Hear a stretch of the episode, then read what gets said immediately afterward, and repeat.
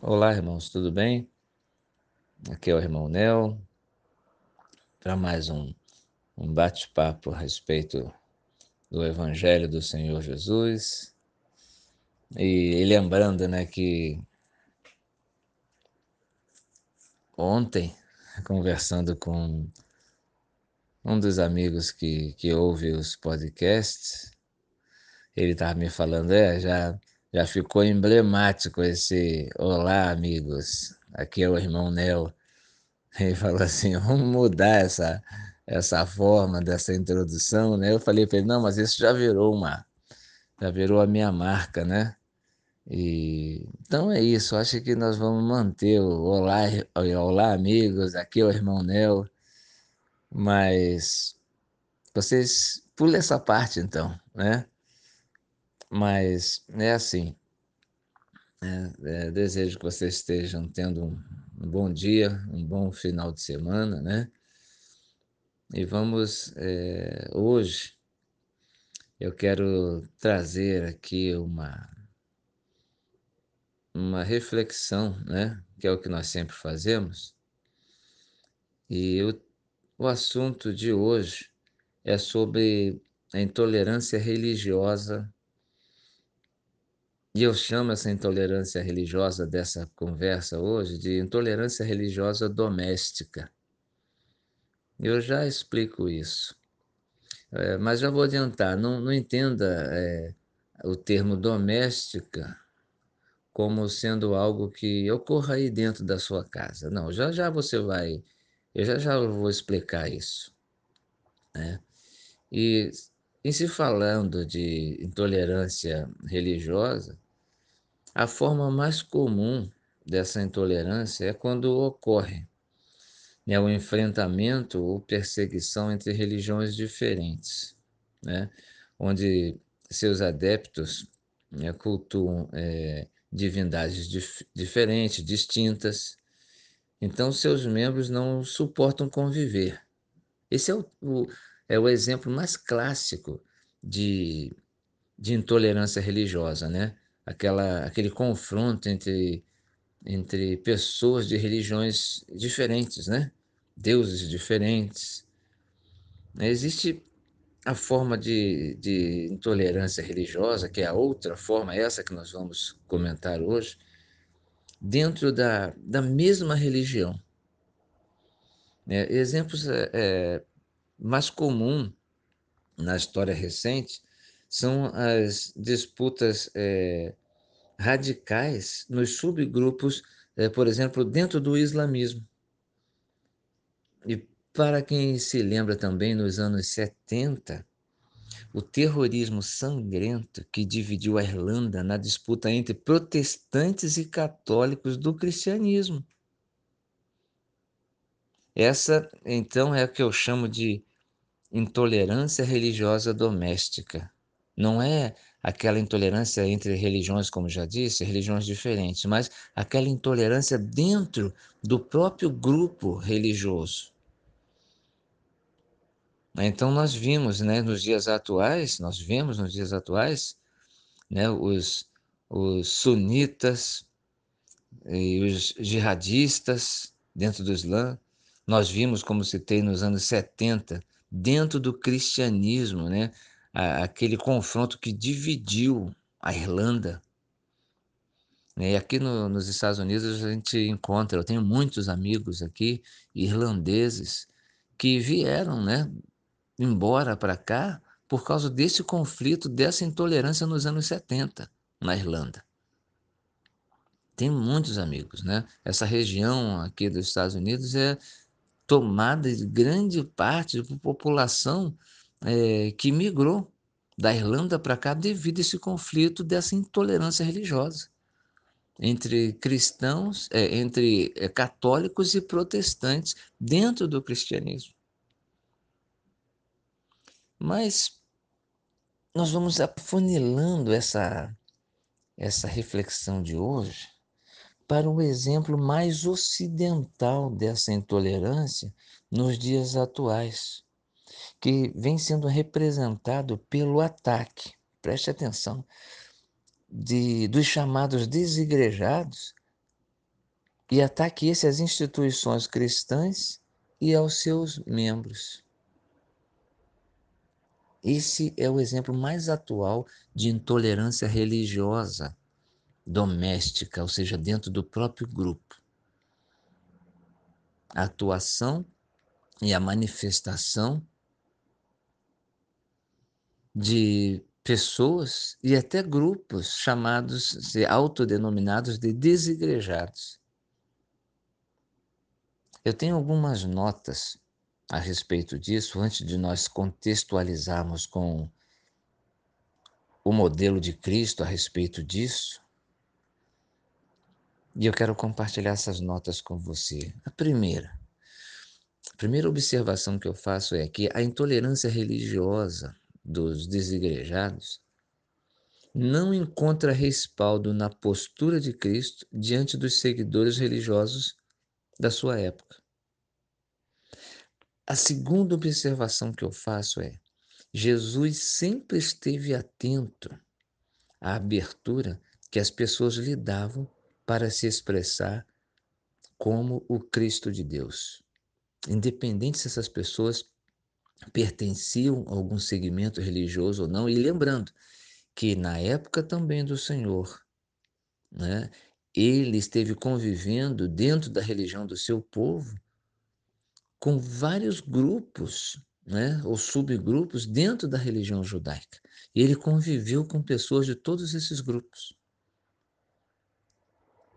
Então ele atentava para as pessoas e não para o rótulo institucional que essas pessoas traziam ou admitiam sobre suas vidas. A terceira nota que eu observo, trago para nós é, pautarmos essa nossa conversa de hoje é que quando Jesus se referia sentenciando as ideologias religiosas da sua época e citava a identificação denominacional religiosa, ele estava se referindo à ideologia daquele segmento e não sentenciando generalizadamente todos os seguidores daquela facção religiosa. Isto porque muitos dos adeptos desses segmentos religiosos admiravam e seguiam Jesus Cristo. E o Senhor, por vezes, por muitas vezes, tinha comunhão com eles. É aqui que eu quero é, entrar né, na citação de exemplos dessa, dessa é, comunicabilidade que o Senhor, desse acesso que o Senhor tinha e dava as pessoas, mesmo elas estando sistematicamente ligadas a um determinado grupo religioso da religião de sua época. Tem um, exemplo disso no Evangelho de segundo Lucas, no capítulo 7, no versículo 36. Olha esse, ouça esse episódio narrado aqui, nesse versículo, para vermos, observarmos a postura de Cristo. Lucas 7,36 E rogou-lhe um dos fariseus que comesse com ele, e ele entrando em casa do fariseu, assentou-se à mesa. Lucas também, um pouco mais à frente, no capítulo 14, 14, no versículo 1, Lucas 14, 1. E aconteceu num sábado que, entrando ele em casa de um dos principais dos fariseus para comer pão, eles os estavam observando.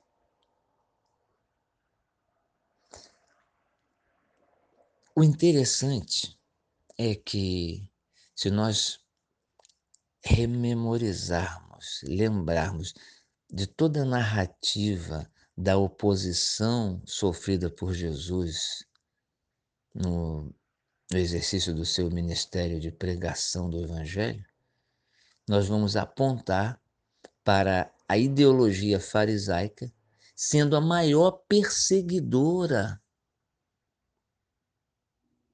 do Senhor Jesus Cristo. Entretanto, nós estamos lendo aqui nessas duas citações que fariseus, líderes farisaicos, diz o versículo 1 do capítulo 14, que nós acabamos de ler, que ele entrou na casa de um dos principais dos fariseus. Esse, essa ideologia foi a que mais perseguiu.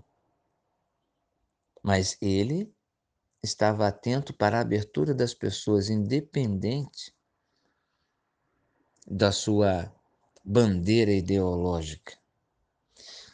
Eu mesmo, meus amigos, eu, eu uso muito a expressão sistema religioso, dogmas, doutrinas, etc.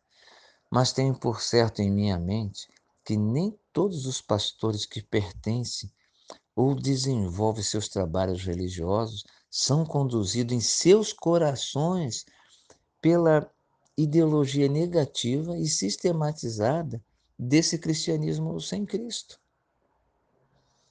A questão do problema daqueles que condenam a postura desse cristianismo sem Cristo é que eles sentenciam a ideologia falida desse cristianismo histórico juntamente com a vida daqueles que estão arrolados pertencendo a essas instituições, mas que têm os seus corações abertos e com frequência estão em comunhão com o Espírito de Cristo. Esse que é o problema. A ideologia é distorcida, mas tem pessoas que estão arroladas a esses grupos, mas que têm, como estou dizendo aqui, né, na, de uma forma repetitiva, eles têm o coração aberto. E o Senhor nos dá esse exemplo. Ele condenou o farisaísmo, mas nunca esteve fazendo é, é, é, trincheira contra pessoas de dentro da ideologia farisaica. A segunda questão desse problema é que a maioria das vozes, né, que eu chamo assim, né, das vozes dos desigrejados, é que eles têm uma postura de ataque, mas sem nenhuma proposta é, ativa, positiva apenas atacam. Os, os desigrejados, eles não, não querem construir positivamente nada.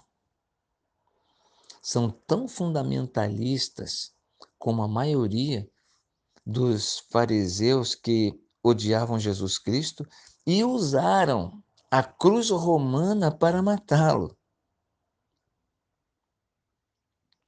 Né? É, tem um outro exemplo aqui no Evangelho de Lucas mesmo, lá no capítulo 13, no versículo 31, que o fundamentalista, né, aquele fundamentalista fariseu, que nunca, na verdade, ele deu a, a cara a tapa, né, porque é a, mesma, é a mesma postura do desigrejado. O desigrejado ele só ataca, ele não tem uma proposta positiva, e ele se esconde atrás de algum argumento que tem até um certo fundo de verdade.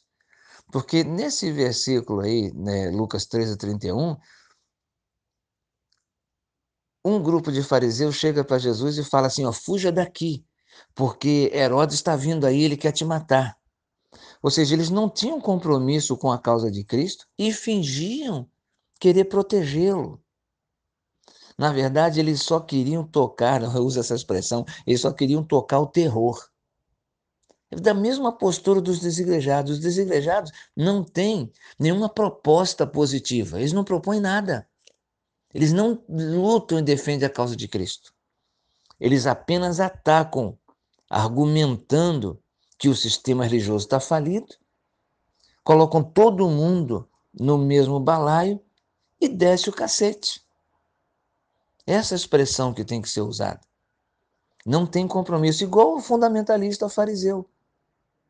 Não fuja daqui porque o, o teu inimigo é Herodes. Não, não somos nós. Os radicais desigrejados precisam entender que muitos que dizem ter abandonado o sistema religioso o fizeram é porque, na verdade, nunca amaram né, a verdade de Cristo. Mas, na verdade, eles abandonaram o sistema religioso porque eles amam o sistema do mundo, dominado pelo diabo. E nunca andaram na luz, mas sim nas trevas. Muitos desses que estão fora daquilo que eles condenam como sistema religioso falido, eles saíram não é porque estão agora é, é, é, sendo e vivendo como igreja de Cristo. Não, eles saíram porque antes mesmo de perceber que o sistema é falido, que a ideologia cristã histórica é falida, eles amaram sim, na verdade, é o mundo. Preciso entender também que muitos que caminham identificados como com algum grupo religioso, esses muito podem apresentar uma vida piedosa, cheia de justiça, bem e verdade.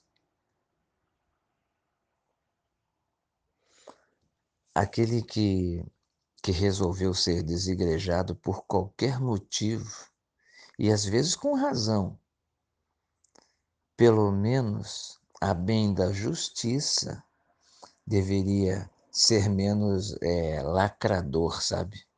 Nas redes sociais. Deveria apresentar e efetivar propostas, combater ideias e não necessariamente e generalizadamente combater pessoas.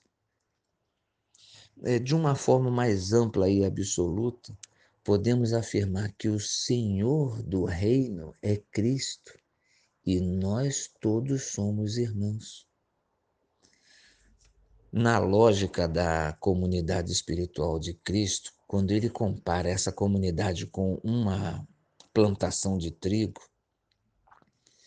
que foi praguejada com o aparecimento do joio, não é, meus queridos, o trigo que lança o joio na fogueira na hora da colheita, mas sim o dono da plantação. Então, o desigrejado, o radical religioso, o fundamentalista religioso, não é ele que vai separar o joio do trigo. O trigo tem que ser trigo e o joio continue sendo joio. É simples. Ser desigrejado, a princípio, não é o problema. O problema é não estar dentro do sistema e, na prática, não ser igreja, ser apenas um, um falastrão, um lacrador. Se eu pudesse, agora finalmente, nós estamos a 18 minutos já desse podcast, né? já está ficando longo.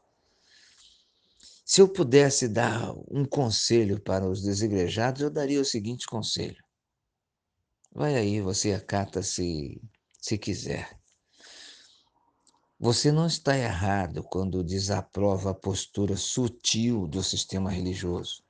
E às vezes essa conduta desviada do sistema religioso não é tão sutil assim, eu sei. Mas o sistema religioso é uma ideia, ele não é uma pessoa. Por isso, posso afirmar que muitos que caminham arrolados em muitas instituições eclesiásticas são pessoas convertidas, ou pelo menos vivem convidando Jesus para entrar na casa e no coração delas, como os fariseus dessas duas passagens que nós lemos do Evangelho de Lucas faziam com Cristo. Eles estavam identificados com aquela ideologia era o grupo que eles pertenciam, mas o seu coração estava atento à passagem diante de seus olhos da mensagem de Cristo, do exemplo de Cristo, e vez ou outra convidavam Cristo para entrar. Eles tinham sede de ter comunhão com Ele. Então o desejado não pode continuar cometendo esse erro,